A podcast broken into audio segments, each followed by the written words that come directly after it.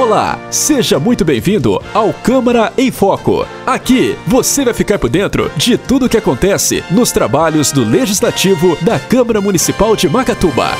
A 44ª sessão legislativa da Câmara Municipal de Macatuba, que ocorreu no dia 17 de fevereiro de 2020, teve como foco os problemas na entrega de cesta básicas em Macatuba. O primeiro vereador a subir a tribuna foi Lazão, que falou sobre a situação da rua Antônio Romano. Tá ruim lá, tá muito feia a coisa lá, água escorrendo, esgoto, mosquito lá, larva de mosquito. Então a gente tá pedindo pro prefeito aí, prefeito, passar o veneno aí, né? Anda de acontecer casos aí, já parece ter uns quatro casos aí já meio, meio providenciado aí, né, Lene? Que a gente tá sabendo da dengue. Então a gente tá querendo fazer antes de acontecer. Não deixar, compreendeu? Tem muito, muitos casos aí para fora aí falando aí. Você está ouvindo Câmara em Foco.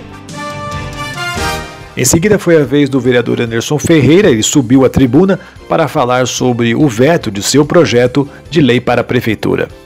É, o primeiro deles é o, o, veto, a mensagem de veto ao projeto de lei número 56 de 2019, que foi um projeto da minha autoria, que ele autorizava o Poder Executivo a criar um programa de fomento ao esporte e à cultura por meio de incentivo fiscal.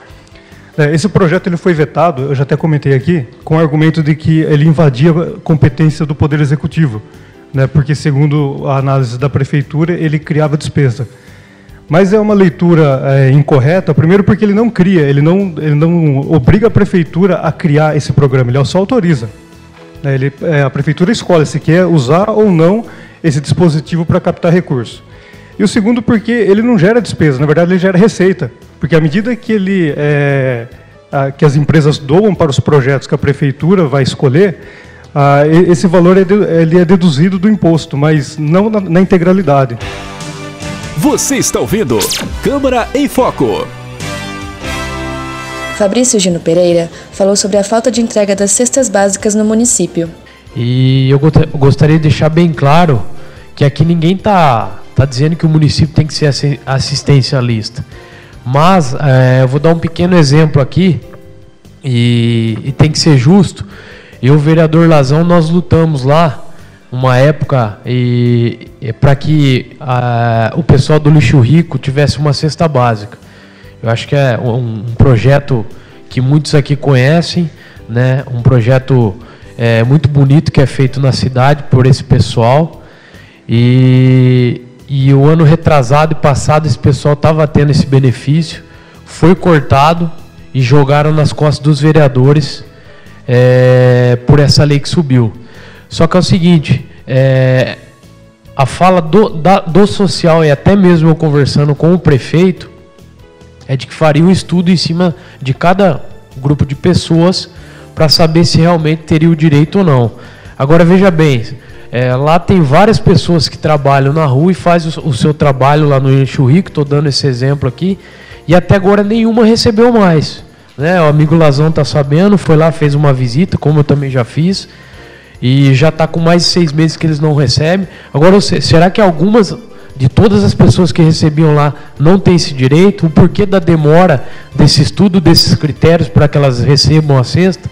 Então eu gostaria é, aqui publicamente para que o prefeito pedisse para rever caso a caso, rapidamente. Você está ouvindo Câmara em Foco. Logo depois, Heloísio Abel falou sobre a estrada Passa 2 na Água Branca. Desde 2017, a qual eu peço para a prefeitura a manutenção da estrada Passa 2 Água Branca que tem seu termo na rodovia Lauro Perazzoli. Várias pessoas né, que usam diariamente, inclusive essa, essa estrada é usada por veículos da municipalidade, né, diariamente, estão reclamando das péssimas condições dessa estrada. Né? E como a estrada é municipal, é dever da administração cuidar, zelar por essa estrada. Você está ouvindo Câmara em Foco.